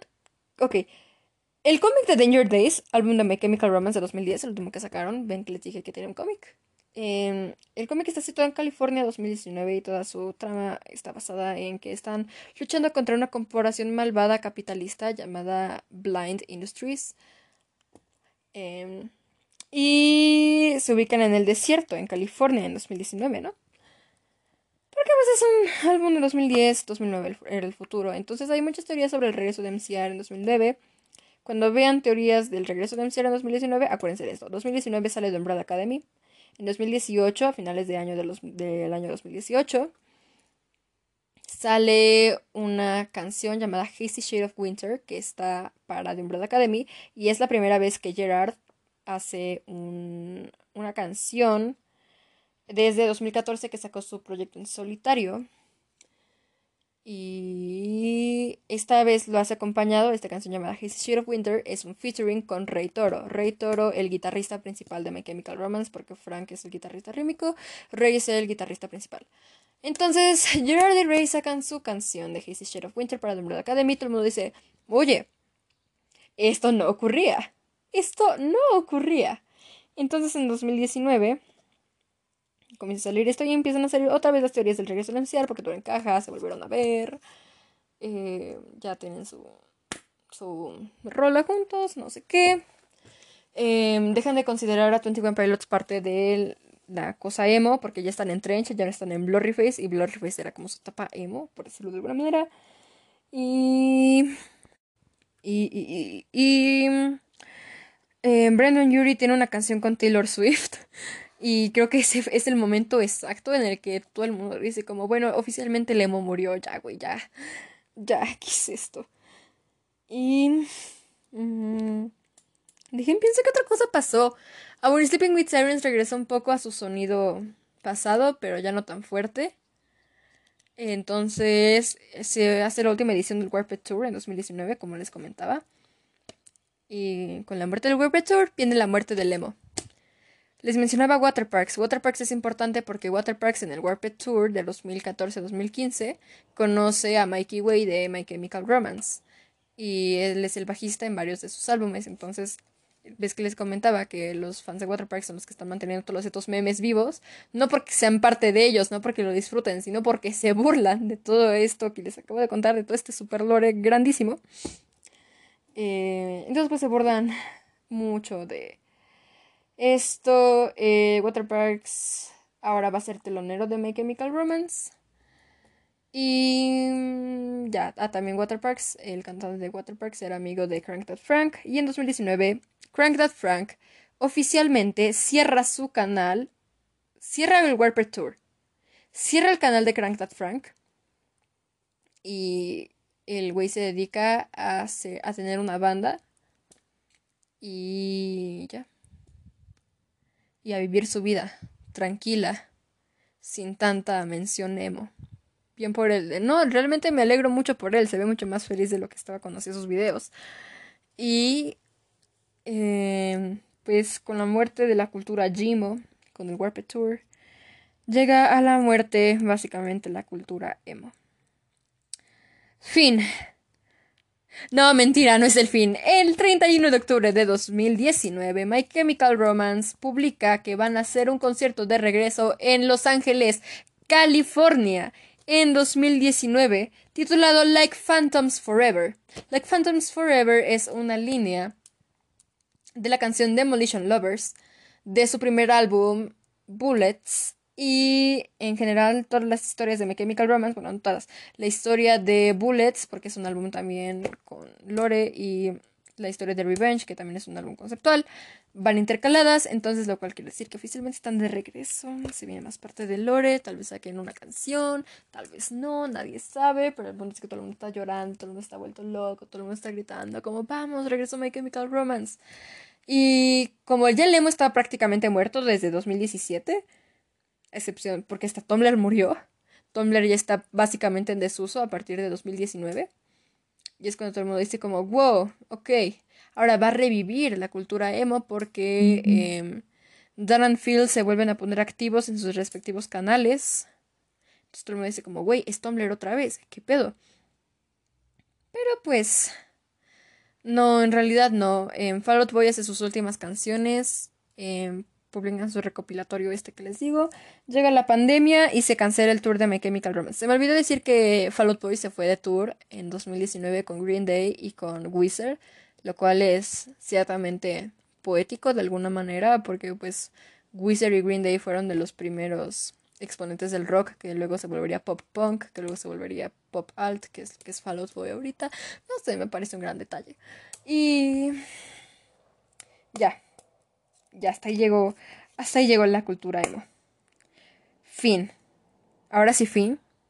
No, todavía no es el fin, porque llega el regreso de My Chemical Romance y con el revive. Pero ya les conté esa parte, entonces, ¿por qué dices que no es el fin? Verán, la pandemia nos jodió a todos. Y durante la pandemia empezó a resurgir un poquito Tumblr específicamente un sitio web de fanfiction que ya no es Wattpad. Wattpad murió, ok, Wattpad ya murió, ya no hay fanfics en Wattpad, ahora todos son libros adolescentes en Wattpad, como a través de mi ventana, como Boulevard, como todos esos títulos que han escuchado muchas veces. Uh, esperen, no llegó una notificación. Ok, ya, ok, sí. Entonces, pues ahora Wattpad ya no es tanto de fanfics, ahora es de otras cosas. Y el sitio por excelencia de fanfics de Tumblr ahora se volvió Archive of Our Own cuyas siglas ahora son AO3. Hay un fanfic que mucha gente leyó a inicio de la pandemia llamado A Splitting of the Mind. Es un fanfic de My Chemical Romance cuyas siglas son ASOTM. Cuando vean en Tumblr las siglas ASOTM, cuando vean en Twitter las siglas ASOTM, estamos hablando de Splitting of the Mind del fanfic. Em, creo que es la parte más reciente de Lore. Y, ay no, bueno, eso es 2020, en 2021 se anuncian los regresos a muchos escenarios, en 2021 se da la funa a Brendan Urie por todas las razones, por el acoso, por no dar créditos, por en realidad ser un güey que ha demostrado comportamientos bastante raros en general. Hay gente que hay, luego dijeron que las acusaciones sexuales eran falsas, de acoso sexual a sus fans, que sacaron todo de contexto, que se disculpó por decir la N-word. Pero pues la neta a mí me había caído mal el Brandon desde hace mucho, así que pues realmente no escucho Pánica de Disco. Solo escucho los dos álbumes que les digo, el de Voices and Virtues y el de After You Can Sweat Out. Los demás no me gustan. Así que pues me estoy a salvo. Y... pues nada, como que Fall Out Boy no ha dado señales de vida. Todos estamos desesperados y preocupados de que se hayan separado.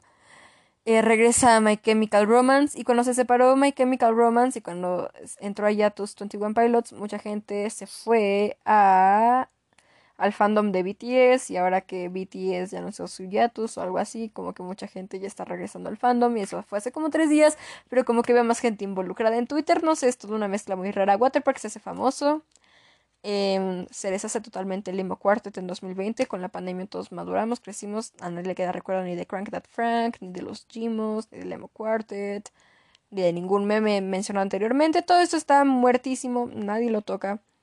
Eh, Halsey y Melanie Martínez dejaron de ser morras indie Tumblr y ahora son estrellas del pop. Lo mismo con Marina. Marina se hace viral en TikTok. Y deja de ser asociada con el mismo grupo de gente de Tumblr. Y todo el fandom, todos los fans que éramos, según originalmente fangirls, la mayoría nos dimos cuenta de que en realidad no éramos tan fangirls y empezó a surgir cada vez más y más miembros de la comunidad LGBT. Eso es un eso es un chiste recurrente en el fandom que la mayoría después de abandonar nuestros días fanboys nos dimos cuenta de que en realidad solamente éramos morros queer que estaban en busca de una distracción. Llevo más de una hora hablando, me duele la garganta, pero llegamos a 2022. Se reanuda la gira de MCR anuncian que van con Waterparks, el fandom de Waterparks, Fall Out Boy y My Chemical Romance mantienen vivo todo esto. Se anuncia que Paramore, después de, unos seis años, va a tener un disco nuevo. Se anuncia el When We Were Young Fest. Y a mucha gente le genera nostalgia del Warped Tour. Y por último, My Chemical Romance saca el 12 de mayo una canción llamada The Foundations of Decay, su primera canción desde 2012, no, desde 2014 que sacaron Fake Your Death que en realidad es irónico porque figure dead significa falsifica tu muerte, que fue lo que ellos hicieron, falsificaron que se habían separado y luego regresaron. terminé. Terminé. Es todo lo básico, podría adentrarme más, pero pues realmente ya no queda nada que explicar, ya no hay emos, ya no hay nada, todo lo emo murió. No entren a Wattpad nunca, no entren a Tumblr nunca, no entren, no entren a otras, hay, hay cosas que sí son buenas. Y ya, es todo. Gracias por escuchar. Ojalá no sea un episodio tan largo. Les juro que me esforcé demasiado. Voy a subir a mi Twitter la cosa esta que hice porque es una locura. Y ahora tenemos a My Chemical Romance en México, tenemos a Paramore en México y los hemos están de vuelta. Al parecer. Realmente no. Solamente son un montón de millennials que dicen seremos, pero no lo son. Los veré en el Corona Capital, amigos. Les contaré cómo fue mi experiencia. Pero por ahora, suficiente música por hoy. Duró como una hora. No fueron las dos horas y media del episodio de Taylor, pero pues hice lo que pude. Ahora saben el significado de... Ay, todo lore. Muy bien. Bye. Tengan un lindo día, ojalá haya sido útil y tomen agua, por favor, hidrátense. Y si son de Monterrey y no tienen agua, entonces les mando fuerzas. Ok, ya. Bye. Adiós.